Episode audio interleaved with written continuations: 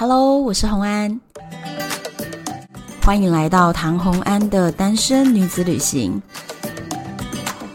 在这里，你会听到关于一个女生旅行会遇到的各种奇遇，一个人旅行的技巧，当然还有异国恋情。今天的单元是唐洪安的决胜二十一点。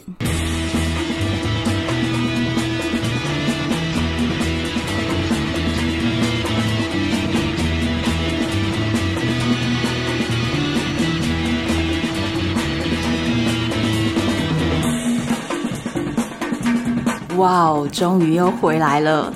上一次是不是停在一个让大家觉得天哪，怎么会停在这个地方？超级想要往下听下去的一个点，还记得吗？就是我去参加了新加坡非常知名的一个广播节目，接下来又接受了一个报纸专访。访完之后呢，我回去赌场准备要跟杨丹会合的路上，竟然收到了杨丹的简讯：凯蒂被保安抓走了。哇，当下真的是我心情是蛮复杂的。我一方面觉得天哪，居然我们团队的人，好，当下已经不是我的团队，但是曾经我们是 partner 吗？居然被列黑名单了，怎么回事？他到底做错了什么，或发生了什么事情？再来，一方面我又觉得，哦天哪，黑名单呢？那不就是我想要的东西吗？有这两个心情在我心中就哇，好纠结啊！我后来呢，赶快就赶到赌场。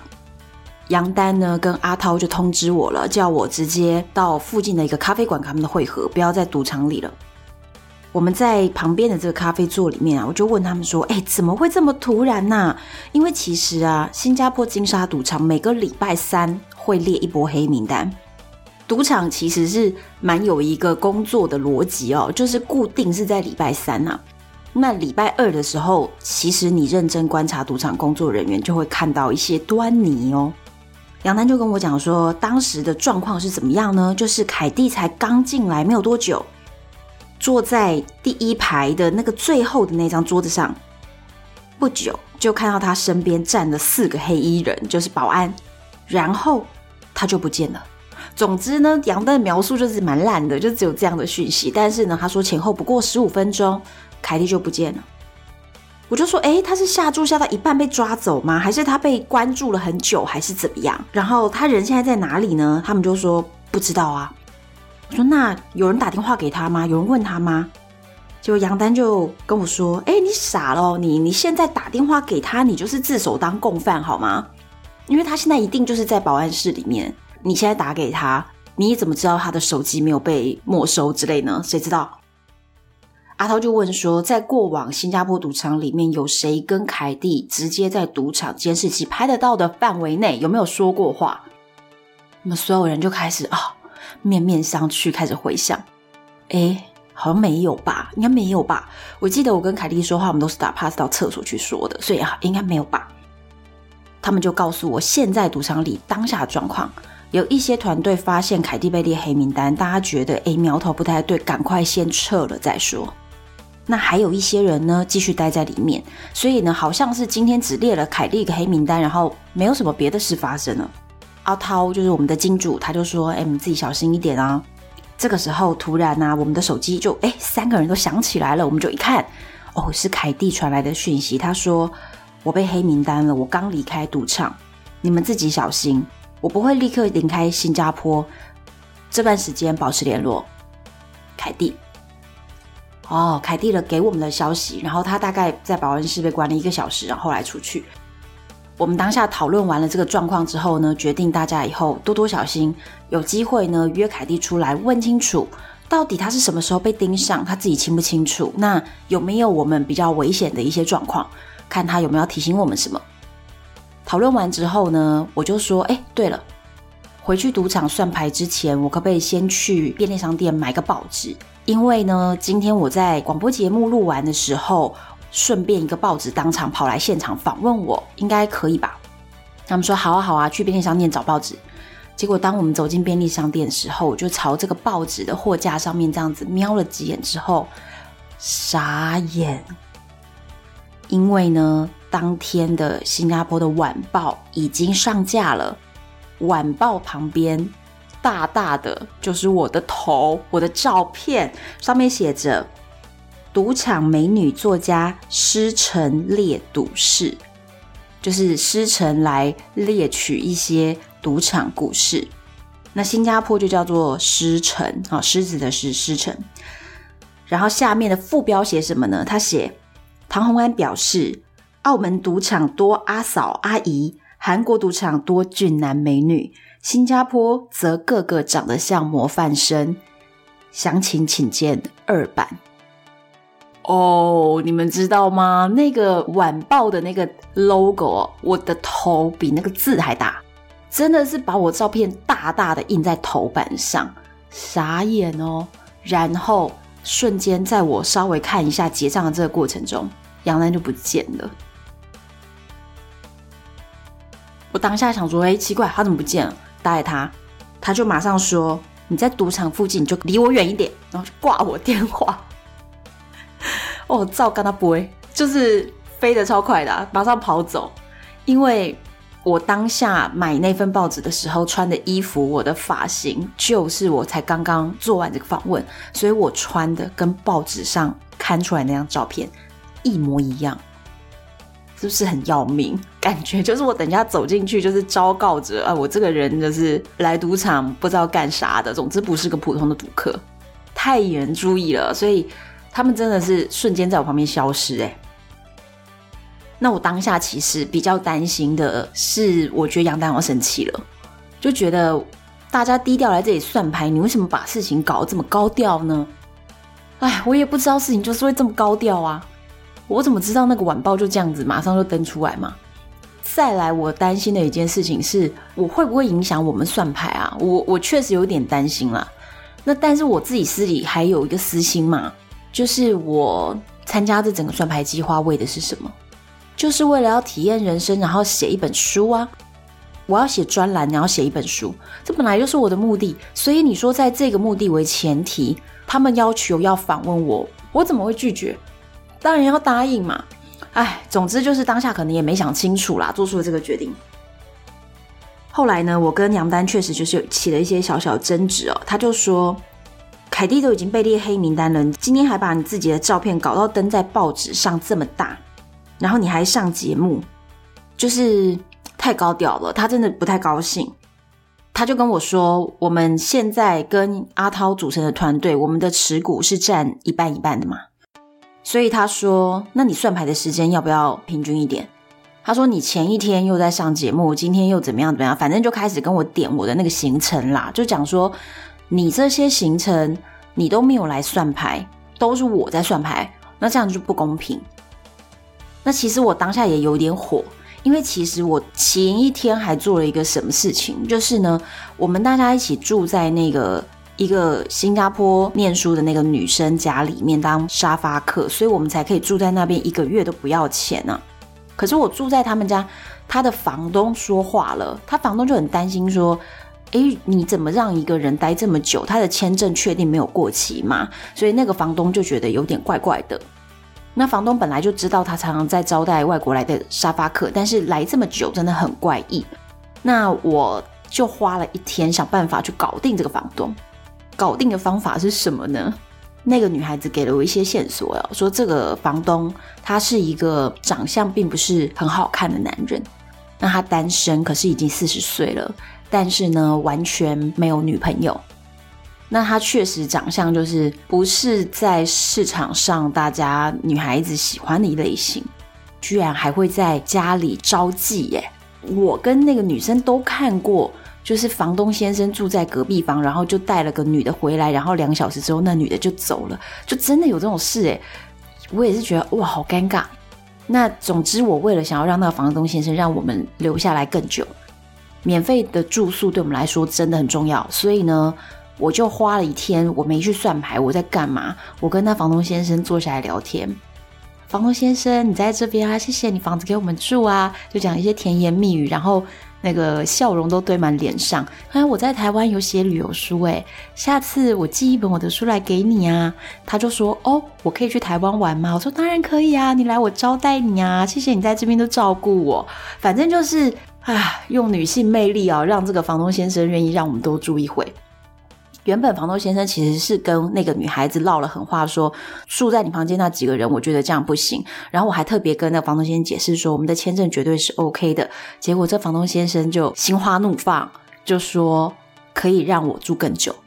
所以其实我花了一些时间在搞这些事情，所以算牌时间就没有像杨丹待在赌场时间那么多，就外务比较多嘛。所以呢，杨丹就还跟我计较这个算牌时数。所以我跟你说，真的，你看我跟杨丹的故事到现在，我们从一开始他叫我加入算牌团队，这整个过程中我们的交情是非常好的。可是，在这种时刻下，难免还是会有一种啊，似乎不是很公平的那种抱怨。可是对我来说，我今天去找房东先生沟通，这不是也是一个贡献吗？不然我们住宿如果要花钱的话，我们早就待不下去了。所以，我真心的认为，赌场的这个环境里面，所有的人真的就是钱、利益是大家的中心思想。真的不要妄想你在赌场里面交到可以摒除掉钱与利益来跟你友好的人，我觉得太难太难了。即便杨丹跟我这么好，他都还是会觉得说大家算牌的时间不平均。那如果他赢钱的话，分我会心有不甘。我觉得这也不能说是他的错，就是人性。所以别把赌场团队想太美好，所有的事情都建立在利益公平之上。那总之呢，我就决定，好啊，那以后没关系嘛，大家算清楚一点，该算几小时就几小时。我跟你保证，我就是绝对会算到我该算的时数。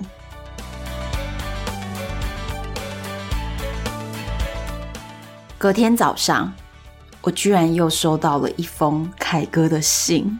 哦天哪！大家还记得凯哥之前写信给我吗？那我不是当时的决定就说哦，他应该是在约我吃早餐、午餐、晚餐吧，所以我就决定他约我去算牌，我答应了。结果呢，他就写了一封信来跟我确认。那凯哥的信我一样啊，念给大家听。他说：“M，有些事我觉得有点迷惑，所以呢，希望你可以把你心中真正的想法告诉我，帮助我厘清。”我约你一起去 Las Vegas 跟欧洲，你都一口答应了。但其实我的意思是，我希望你当我的女朋友。如果你愿意当我的女朋友，这两个旅程的旅费、机票都由我来出。同时，你也知道我需要一个助理。你的英文够好，如果当我的助理帮我处理一些事情，我每个月给你一千美金的薪水。我们又有同样的兴趣，都爱旅行、写书、算牌。如果一起算牌赚的钱，当然一起分红。况且你的年纪也到了适婚年龄，相信你对结婚是有一点期待的。我想我们也有结婚的可能。我知道我的年纪大了你很多，如果你拒绝，我也可以理解。但是去 Las Vegas 算牌就纯属商业考量，我就不会安排你过去了，因为当地的成员已经足够了。我希望尽快接到你的回复，凯哥。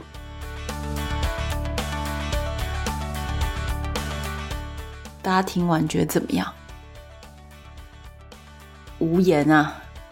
之前哦，我不知道你们在听前面几集，我讲到凯哥的信，然后我觉得凯哥是不是对我有额外意图的时候，我不知道你们听到这一段是怎么想我的呢？你们认为是我自己往自己脸上贴金，我自己多想了，还是认为凯哥确实有那么一点意图？但是，总之，现在这封信就证明了他就是这个意图，而且他也毫不掩饰的直接跟你摊开来讲，他就直接说啦：“你看他之前是不是说要找我去算牌，然后薪水是多少？现在是变成当他女朋友的薪水。可是我老实说，一千美金是多少钱？台币三万呢？哎，你要包养女生，这也太便宜了吧！我真的我不知道要说什么。哎，我当下就直接给杨丹看了这封信。”我说你要不要看一下这个？我反复读了三遍，想说这信到底我要怎么回啊？然后杨丹就在那边就是跟我开玩笑说：“哎呦，万人迷啊，凯哥都被你迷上啦，什么什么讲这些幸灾乐祸的啦。”那当然我知道他就是跟我开玩笑。我就说接到这种信，我其实真的不会很开心，而且更加让我觉得算牌的这个世界我不喜欢。因为我觉得这些人到底怎么回事？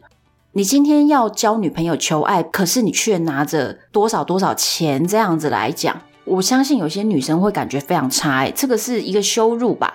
你今天真的喜欢一个人，你应该是努力的去增进互相的了解，博取一些好感，而不是拿钱砸对方。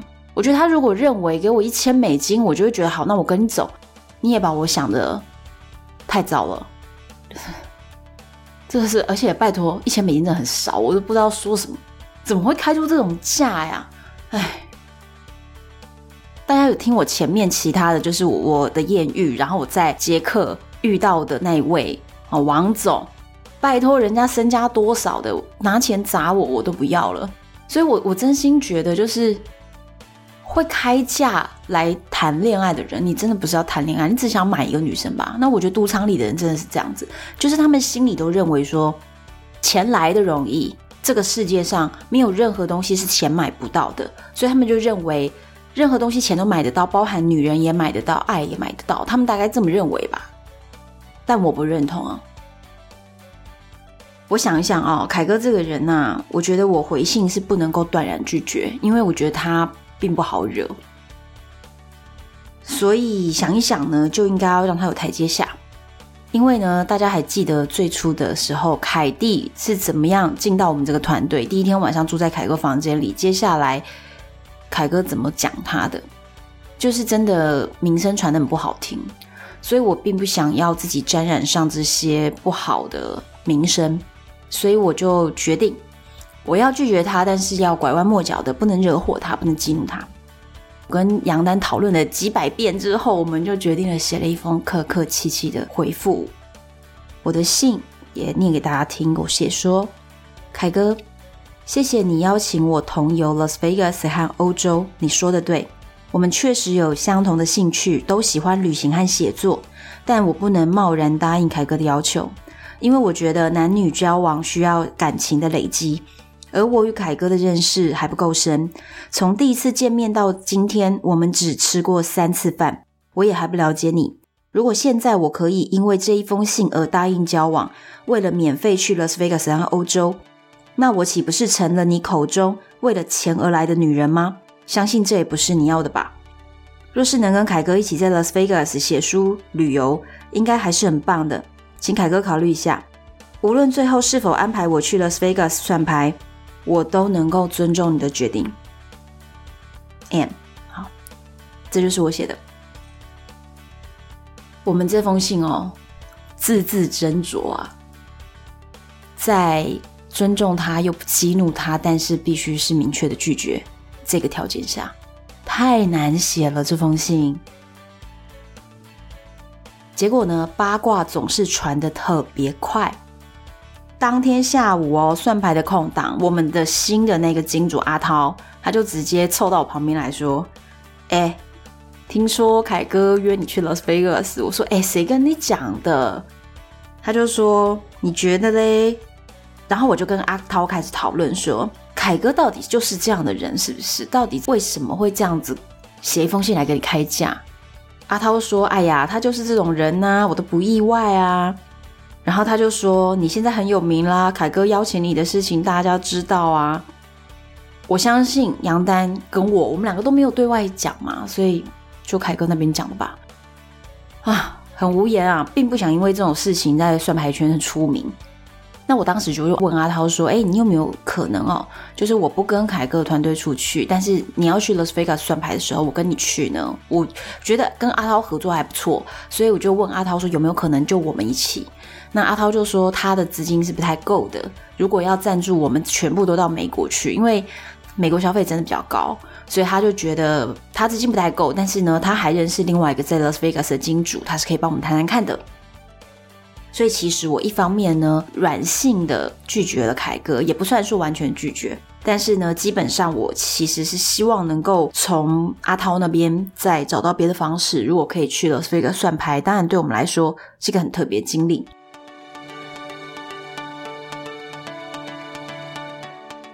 接下来的所有算牌时间呢，我都尽可能的完全符合杨丹的期待，就是我们的时间要一致的。他算几小时，我就要算几小时。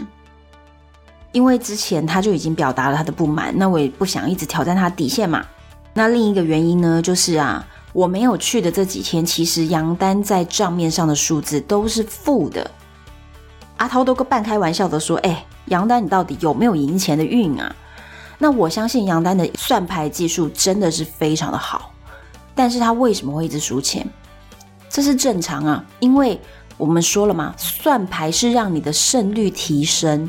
并不是让你百分之百胜率，百分之百胜率就是你不会有输的时候。但是算牌的胜率只是从四十九点多提升到五十点多、五十一，大概这样而已。所以你还是有机会去输的。所以只是我们要控制输的时候输小，然后赢的时候赢大，那这样我们就会赚钱。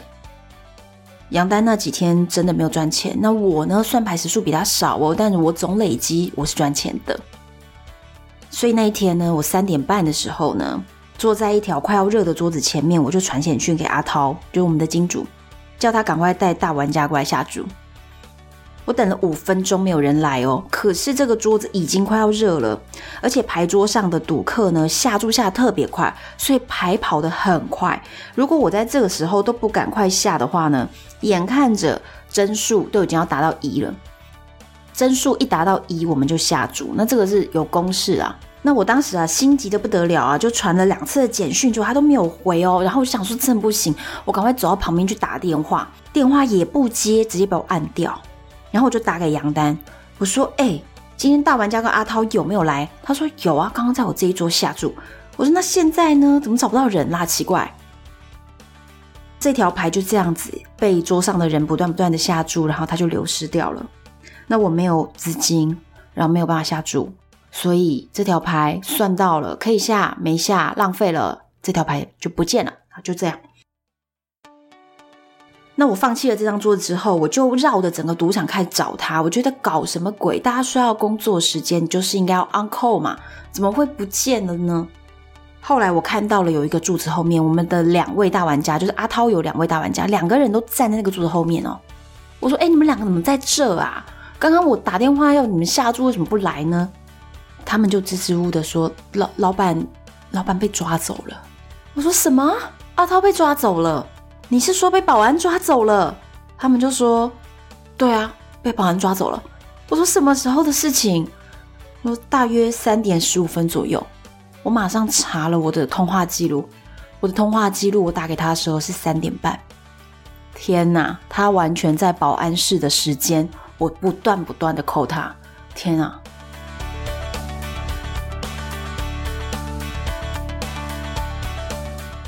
今天的故事讲到这里，又停在一个让你们觉得意犹未尽、不想停的地方，对不对？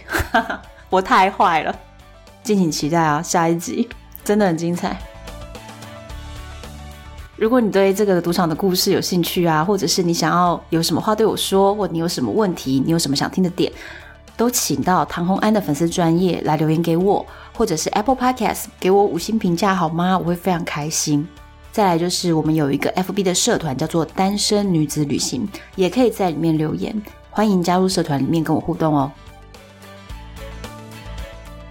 敬请期待下一季，我是红安，拜拜。